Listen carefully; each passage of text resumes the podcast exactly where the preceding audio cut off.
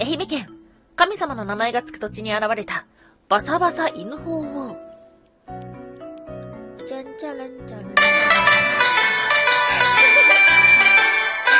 ダンは、妖怪について知りたい？はい、空飛ぶワンタンです。ワンタンは妖怪について知りたいということで、この番組は普段キャラクター業界で働いているワンタンが、日本におけるめちゃくちゃ面白いキャラクター妖怪についてサクサクっと紹介している番組です。この番組のスポンサーはともさまさん、歴史とか世界遺産とかを語るラジオなど放送されています。詳細はツイッターにありますので、ぜひぜひ番組概要欄からチェックしてみてください。ね、ちょっと、ちょっとね、慌てましたね。全然ジングルが流れなくて。はい。ということで、えー毎週木曜日は、本来であれば、妖怪日本一周の旅ということで、日本中の妖怪の話をしておりますが、木曜日に間に合わない。なぜかっていうとですね、二つ理由があります。えー一つは、今年はね、忘年会がちょこちょこありますね。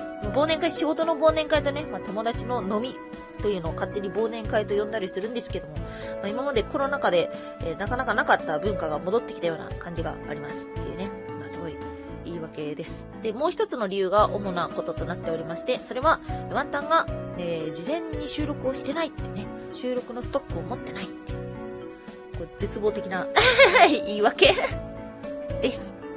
はい。なので、まあ、ちょっぴり遅れてしまいましたが、えー今日はですね、妖怪日本一周の旅、お届けをするのは、前回の収録でお話をした、すずめの戸締まりに登場するあの場所です。はい、ということで、今日お届けをする都道府県は、愛媛県。うん、県庁所在地は、松山市ですね。あー、すごい今、高松って言いそうになった。松山市です。うん。まあ、愛媛は行ったことはある。けど、まあ、兵庫県出身のワンタンはね、愛媛ってちょっと遠いんだよね。広島とか岡山の人からすると近いイメージあるかもしれないんですけども、まあ、愛媛って遠いのね、そんなしょっちゅうしょっちゅう行く場所ではなかったかな。みかんが美味しい。で、あとは、えっ、と、水がうまいから米がうまい。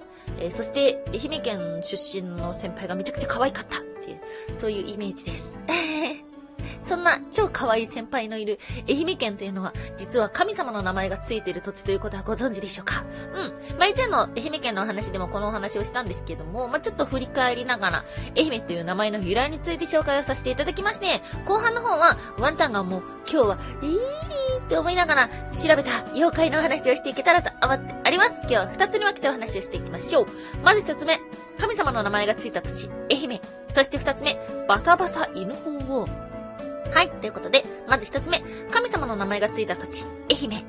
愛媛というのは、古事記の中に登場します。伊予の国を愛媛と言い、ということでですね、もともとは伊予の国だったらしいが、これが愛媛という風に呼ぶようになったよっていうことがあります。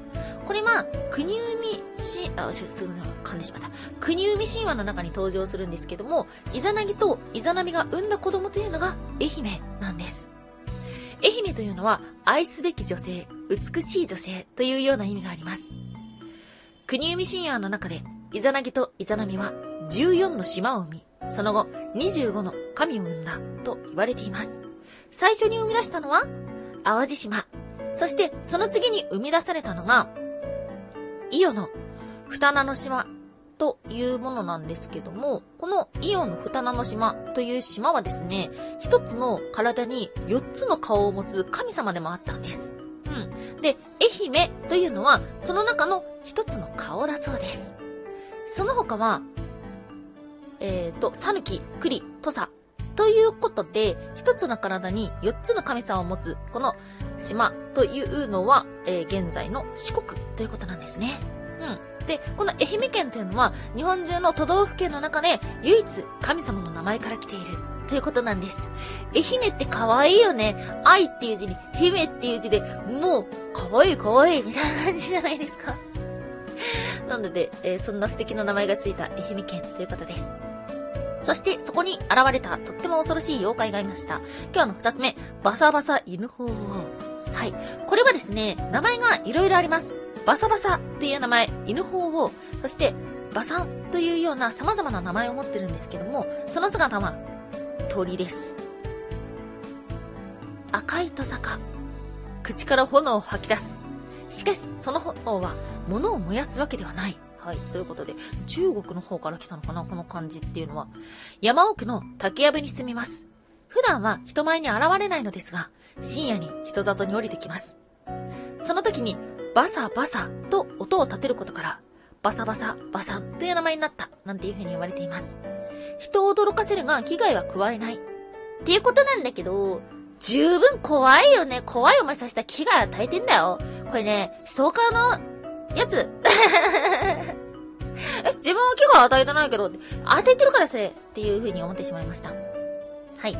これはですね、実は和漢三図絵の中には、低い鳥として紹介されます。低い鳥、調べたことありますか？まあ、この収録を聞いていて、低い鳥を調べたことがある人が一人いたらすごいと思ってるんですけども、ワンタンは低い鳥っていう名前を見たときに、なんか神話から来てんのかな？なんかこの、な物を燃やさない炎を出すっていうことはま、中国の、なんか、えっ、ー、と、なんだろうな、また霊獣か何かかなと思って調べたんですけど、実際にある鳥のようですね。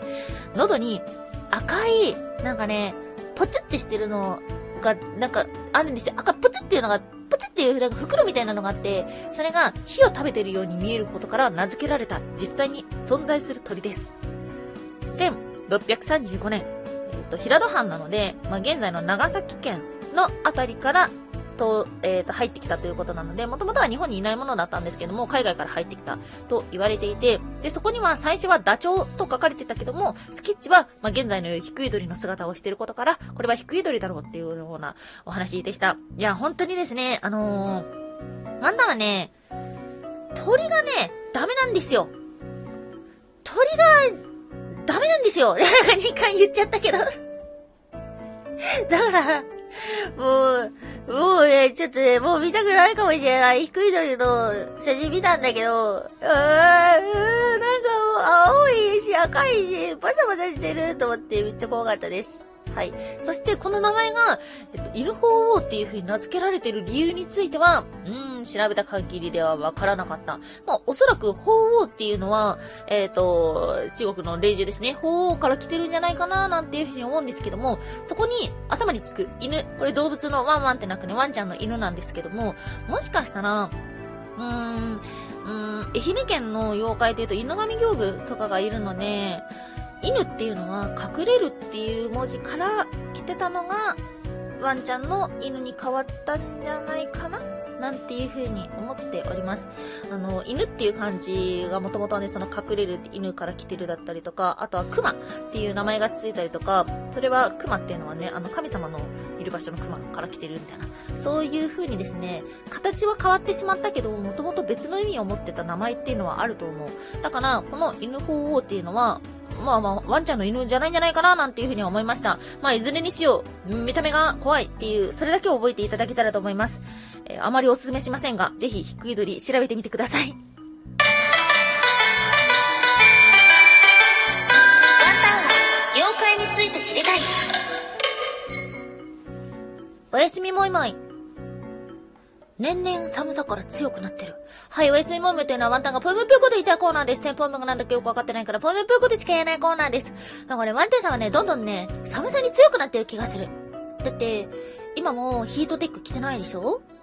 だし、昨日も外遊びに行ってたけど、タイツとか履かないんですよ。靴下は履いてスカートで、だから短い靴下とスカートなんですよ。っていうね、なんかね、この、もこもこのタイツって今あるじゃないですか。知ってる？もこもこの、もう、超もこもこのさ、裏肝みたいな、そういうタイツがあったりするんですけど、それはね、履こうと思わないし、履いてないし、で、ヒートテックとかも極暖みたいなの着ないし、あとニット着ないんですよ。ちょっとね、体型的にあまりね、ニットは似合わなくて、着ないんですけども、そうそう。だからね、春と同じ格好して、上着だけ着てる感じなんですよ。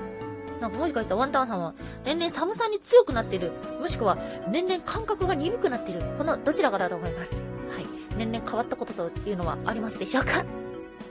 はい。ということで、12月ももう後半になってしまいました。いやー、あっという間に終わっちゃいますね。来週はクリスマスですが、ご予定はございますでしょうか？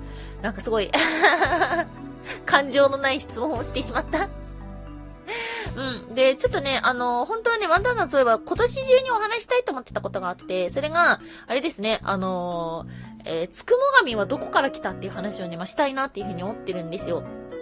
で、まあ、ただね、つくも神がどっから来たかっていうのは、まあ、誰もわかんないわけですよね。まあ、調べていけば歴史っていうのはあるんですけども、なんで生まれたのかっていうのと、なんで日本人はこんなに異常につくも神に対しての、なんだろう、思いが深いというか、つくも神を信仰しているのだろうっていうのをね、まあ、知りたいと思ってるわけでございます。まあ、年末最後の収録ぐらいになるんじゃないかなと思うので、もしね、つくも神について、これはこうじゃないかみたいな、そういった持論があればぜひ教えていただきたいというところでございます。はい。ということで、時間は？おお、10分も喋ってる。今日もお聞きいただきましてありがとうございました。以上、空飛ぶワンタンでした。